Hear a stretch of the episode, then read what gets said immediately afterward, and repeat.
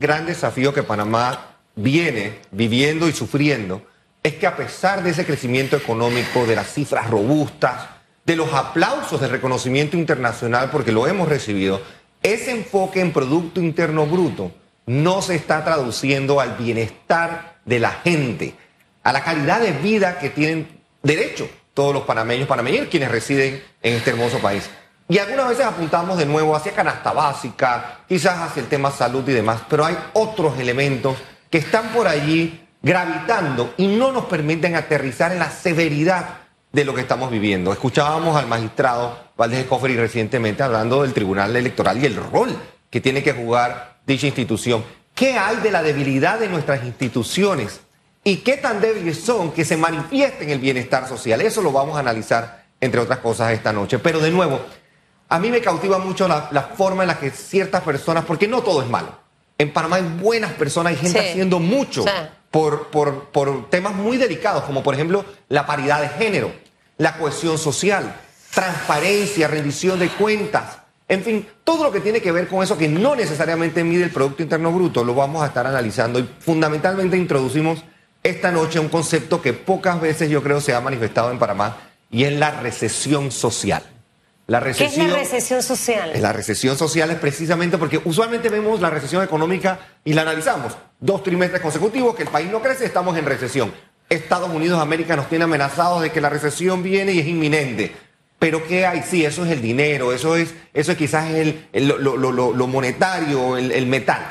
¿Qué hay de nosotros? ¿Qué hay de cómo estamos viviendo? ¿Qué hay de la desigualdad que nos ahoga en nuestras comunidades? ¿Qué hay del manejo de desechos eh, eh, basura, tóxicos y demás, que nos están ahogando. Entonces, puede un país crecer como el de nosotros, pero puede estar entrando en una etapa de recesión social en la que no nos estamos fijando sobre la calidad de educación, la calidad de la salud, la estabilidad de la inversión privada, la garantía de que lo que vayamos a hacer sea sostenible en el tiempo, cómo están comiendo nuestros eh, niños y adultos mayores, en fin, tanto tema social que hay que ver y que hay que darle un marco dentro de lo que estamos creciendo. Eso lo queremos analizar. Usted sabe que yo sí creo que estamos ya en la recesión, porque cuando yo era niña, allá en la mm. policlínica de David, creo que se llama Carlos Brin, no, ¿esa cómo se llama? Anguisola. Anguisola, Anguisola. la, la, la de acá. Yo recuerdo mucho a mi mamá llevarme a ponerme todos los días, yo era asmática, mis vacunas. Yo me ponía vacunas todos los días. Yo vivía allí en, el departamento de vacunación de esa policlínica. Pero hoy en día, cuando usted, cuando he pasado por ahí días de semana, no es la misma policlínica de hace un par de años. Bueno, y digo un par de años porque hace bastante tiempo. Mm. Pudiéramos estar hablando de hace 40 años, mi querido Carlos. Muy difícil. Filas largas, no hay medicina, no hay, o sea, pareciera que la ciudad ha crecido pero el ciudadano no. El, ciudadano, se estancó. Es así. La calidad de educación antes, escuelas públicas, donde los estudiantes salían graduados. ¿Cuántos profesionales de partidos políticos, el doctor Adán Ríos, de qué escuela se graduó? Del Instituto Nacional. Y un montón de gente más. Pero ¿cómo era la calidad de educación antes? Entonces, ¿hemos avanzado o ha desmejorado? Ha desmejorado. Las calles, carreteras. O sea, creo que es interesante esta mezcla eh, porque por un lado nos preocupamos mucho, somos una de las mejores economías, la mejor de la región, vamos a crecer a tanto, el Banco Mundial dice tanto, pero el ciudadano qué? Eso es. Ese precisamente es la esencia del programa de esta noche, Susan Elizabeth Félix Antonio Chávez. Porque de nuevo, una y otra vez nos enfocamos quizás en la inmediatez, en el periodo de elecciones que sigue, y no somos capaces de ver la visión largo plazo de sostenibilidad que el país merece.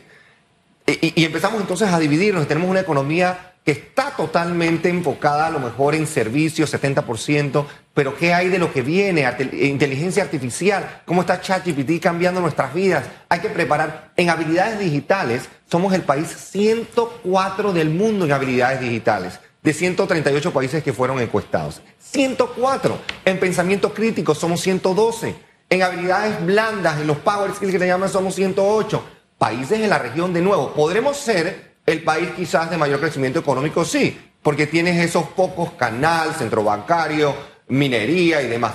Pero de nuevo, la calidad de vida para crecer, para hacerlo sostenible, para ir eliminando, porque debe ser una meta del Estado eliminar subsidios, no aumentarlos, ir bajándolos, porque la medida que vas bajándolos le pasas dignidad a la persona. No vive solo de la solidaridad, sino de la capacidad que esa persona. Sí, pero para que un niño, de nuevo, en sus primeros años, en esa pre, preinfancia de 0 a 5 años que es tan relevante, coma bien, tenga acceso a salud y tenga esa eh, estimulación temprana, pues tienen que estar las fortalezas institucionales dadas en el Ministerio de Educación, en el Ministerio de Desarrollo Social y, por qué no decirlo, colaboración con la eh, empresa privada y con las empresas sin fines de lucro, las organizaciones sin fines de lucro. Nos hace falta colaboración, tenemos que trabajar en la cohesión social y esta noche de nuevo espero que nos acompañen a las nueve de la noche porque hay algunos testimonios que son muy, muy potentes y ojalá se puedan manifestar en el futuro cercano en realidades para nuestro país. Ya que mencionas, Carlos, el tema de los subsidios, estamos a tiempo de escuchar esas propuestas de los precandidatos de los distintos cargos de elección popular,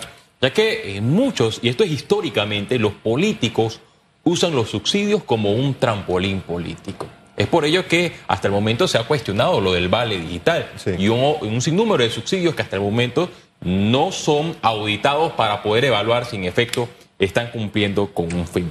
Bienestar social y crecimiento económico. Y se me viene a la mente que a los políticos les conviene que el panameño no tenga bienestar social, para ellos en campaña ofrecer, bienestar social.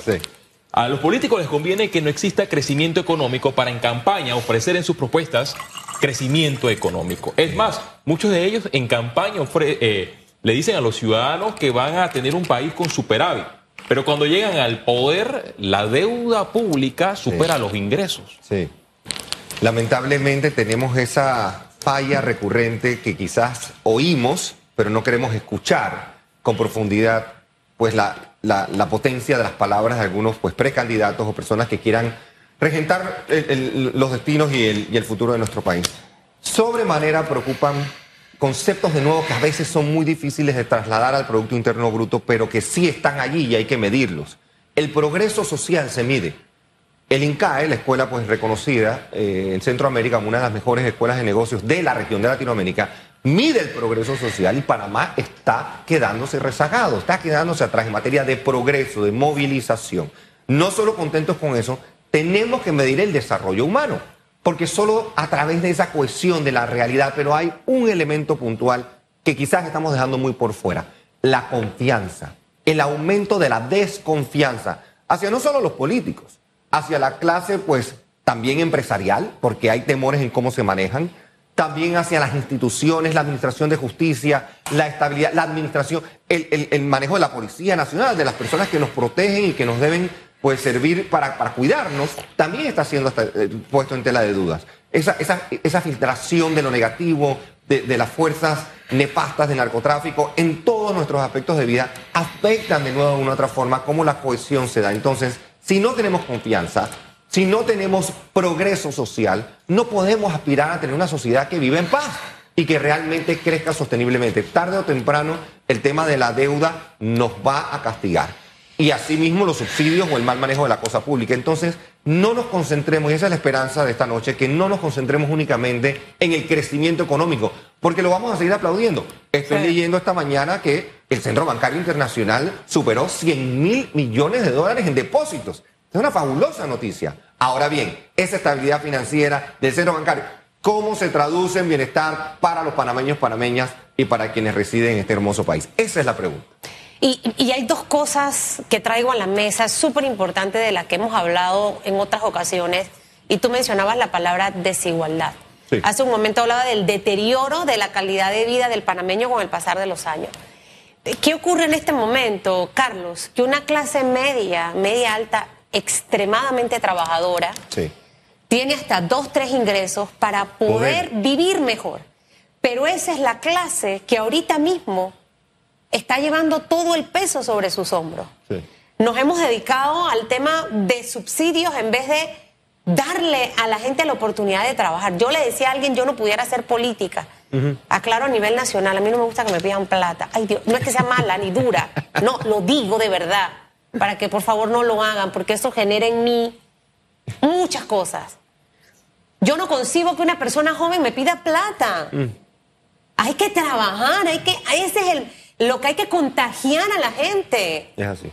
Pedir un favor a mí me cuesta y aceptarlo. Usted no se imagina cuánto. Entonces, ¿pero qué hemos hecho con la sociedad en los últimos años? Sí.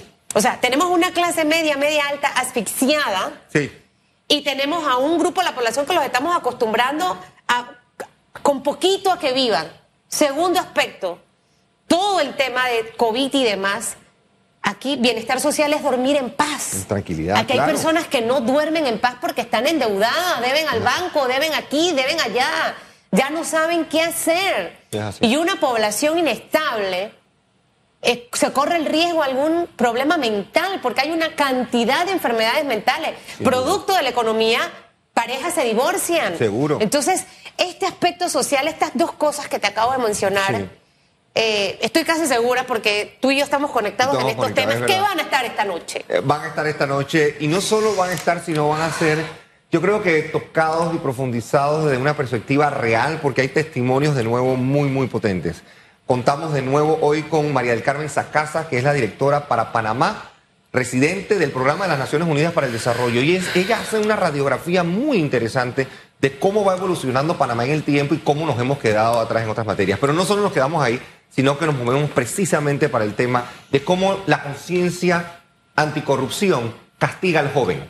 Jackson Rodríguez, José Alejandro Rodríguez, Ayudinga y un personaje pues ejemplar, hace también ese, ese necesario llamado de atención a que hay un joven, una clase de nuevo, de personas entre 18 y 25 años que no tienen acceso a trabajo, a la formalidad del mismo, que no tienen las herramientas, que no tienen la capacidad, pero encima de eso son castigadas por decisiones que rayan en actos corruptos y que lastimosamente entonces no hay el plan y la planificación financiera para poder ejecutar el bienestar de esas personas. Entonces, entre la rendición de cuentas, Oquido Valdía de la Fundación Libertad también toca en el tema de transparencia, rendición. Carlos Barzallo profundiza sobre la importancia de la gobernanza. Nos hemos olvidado de no, somos muy buenos, no tanto, y, voy a robar la palabra de Carlos Barzallo, no solo, no solo para, para hacer las cuentas, sino somos mucho mejor para echar cuentos. Tenemos que hacer las cuentas sin echar tantos cuentos para poder entonces aterrizar en la verdad. Y finalmente, bueno, las acciones concretas. Yo creo que, Susan, tú has dado muy, muy directo en, la yugular. Clase media aspiracional trabajadora. Hace sacrificios, pero increíbles para la escuela privada, para el seguro privado, para el, seguro de jubilación privada, porque anticipamos que invalidez, vejez y muerte va a desaparecer. Ahí se comprometen miles, miles Para tener un carro y llegar al trabajo, no por moverse. Son, esos son temas que deberían ser de nuevo sustentados y solventados por una buena administración de la cosa pública. Si eso pudiese hacerse con el convenio de nuevo de una clase que sea más entendedora, tanto la empresarial como la, la, la, sindical la trabajadora, pudiésemos llegar a otras avenidas de comprensión y de entendimiento, y ese es el espíritu que debería tener entonces el país. No solo obsesionados con crecer, crecer bien, sostenible y con impacto social. Y el tema que te hablaba del endeudamiento, mira, en el, en el chat, en el Instagram, dejo mi hoja de vida con la esperanza de que me llamen. Me sí, es terrible me acuesto durmiendo, ¿será que me llaman? No me llaman, me deprimo, me llama el banco, me llama la tarjeta de crédito. O sea, tengo, si, si estoy separado, la esposa diciendo dónde está la plata de la pensión, hay que pagar la escuela. O sea, al final, todo esto no genera ese bienestar social a un ciudadano que en realidad espera que sus gobernantes adopten las medidas para generar empleo. Es así. Adopten las medidas para atraer inversión y que haya empleo adoptan las medidas para ayudar a los pymes. Abril, marzo y abril han sido meses caóticos. Caóticos, terribles. Caóticos, se los digo de verdad para todo el sector de las pymes con los que converso a diario. Me dicen, Susan, me ha ido súper mal, eh, están preocupados. Y yo sigo viendo un panorama incierto, sin políticas claras definidas pareciera que no lo vamos a ver en esta administración. Yo creo que ahora, y más al tema pues del programa de hoy de radiografía, donde están ya sintiéndose los tambores batientes del nuevo torneo electoral que se avecina. Yo creo que ese enfoque a veces pues nos resta capacidad de ejecución, especialmente en, el mundo de vicisitudes que estamos viviendo. Porque en efecto pues hay un miedo hacia una recesión que va aparentemente ser inminente en Estados Unidos y por ende pues contagiará al mundo. Y por otro lado está también el componente pues de desigualdad. Inmigración, por ejemplo, que son temas tan difíciles, tan complejos. La, ley, el título 42 vence este jueves en Estados Unidos, lo que se anticipa que el oleaje migratorio va a aumentar de manera importante. Están pasando 100 mil personas por el tapón del Darién al, día de hoy eh, eh, en acumulación durante el año. Entonces, reitero, son, son temas que tenemos que confrontar como Estado, son temas que tenemos que confrontar como sociedad, para poder llevar a una cohesión social, porque el tejido social se nos está acabando. Todavía tenemos una sociedad increíblemente machista, tenemos una sociedad que no premia a la mujer como debería, tenemos, no, no hay paridad de género, todavía nos cuesta el tema de rendición de cuentas, nos escandalizamos cuando alguien tiene que, que presentar con transparencia un reporte. No, no estamos allí, entonces si no podemos sembrar esa tranquilidad, pues no podemos olvidar de la tranquilidad de la que se necesita para estar saludablemente, mentalmente hablando, bien estables, traspasarle eso a nuestras eh, a nuevas generaciones, a nuestros hijos. Es una coyuntura muy particular la que Panamá está viviendo, una que tiene que aterrizarse con urgencia las acciones concretas, sí para, para promover el trabajo, pero ¿cómo es el trabajo? Bien remunerado que sea de nuevo compensado en, el, contenido de lo que la persona está preparada para hacer, eh, que sea digno, que sea noble, que sea bueno. Hay un sentir de nuevo de desesperanza. Y eso, lamentablemente, el político lo tiene que entender, la clase empresarial lo tiene que entender, y muy, pero muy importante, la gente joven de nuestro país que está hoy día inmersa en un ambiente de desesperanza y de desconexión, desconexión de la realidad. Carlos, se nos acaba el tiempo, pero me gustaría preguntarle, por ejemplo, ¿hay preocupación por el tema financiero, por la crisis que atraviesa la Caja de Seguro Social? Y también hay una preocupación por eh, la demanda que fue admitida en el caso Wacted, Banco Nacional. Estos, dos, estos dos puntos, si se combinan, ¿cómo podrían afectar la economía del país? Sí, no, son, son momentos pero muy, muy complicados. Y, hay dos temas. La, Caja de Seguro Social sigue inmersa en un ambiente, yo creo que de, de, desidia de parte de la actual administración, porque quizás estamos en, una etapa de negación. Ahí, pues, sencillamente no va a pasar nada, ahí todavía hay reservas hasta el próximo año y será preocupación, pues, quizás de la próxima administración. Sin embargo, invalidez, vejez y muerte, sabemos que tiene sus días contados como están. Hay opciones y alternativas que esta administración podría encarar y quizás el primero de julio, con una nueva pues, eh, eh, eh, sesión legislativa, pudiesen paliarse ciertos temas. Mientras eso no pase, mientras no caigamos en conciencia del impacto que tiene y que puede tener, lamentablemente seguiremos pues empujando ese tema y pateando la proverbial, lata. En el tema Wacker, que es un poco más delicado, ahí pareciera de nuevo que no hay, ese es un fundamento jurídico con potencia. Sin embargo, lo que sí puede pasar es que el Banco Nacional pues sea estudiado con más detenimiento, que tenga que hacer provisiones y eso encarece el costo de la operación del Banco Nacional, encareciendo el dinero para más panameños. Así que ojalá ambas se solventen en los próximos 12 o 24 meses. Hay que tener esperanza de que vienen mejores días para Panamá. Y el próximo ministro, el cuerpo de Economía y Finanzas tiene que tener el aspecto social en su buena. Sí. Entender que aquel panameño que dice, chuzo, tengo tanto, tengo que pagar la luz porque si no la cortan y se queda sin comer bien. Eso es bienestar social, como yo genero políticas públicas para tener una población saludable en todo el sentido de la palabra. Carlos, estaremos esta noche conectados allí viendo su especial con su corte nuevo.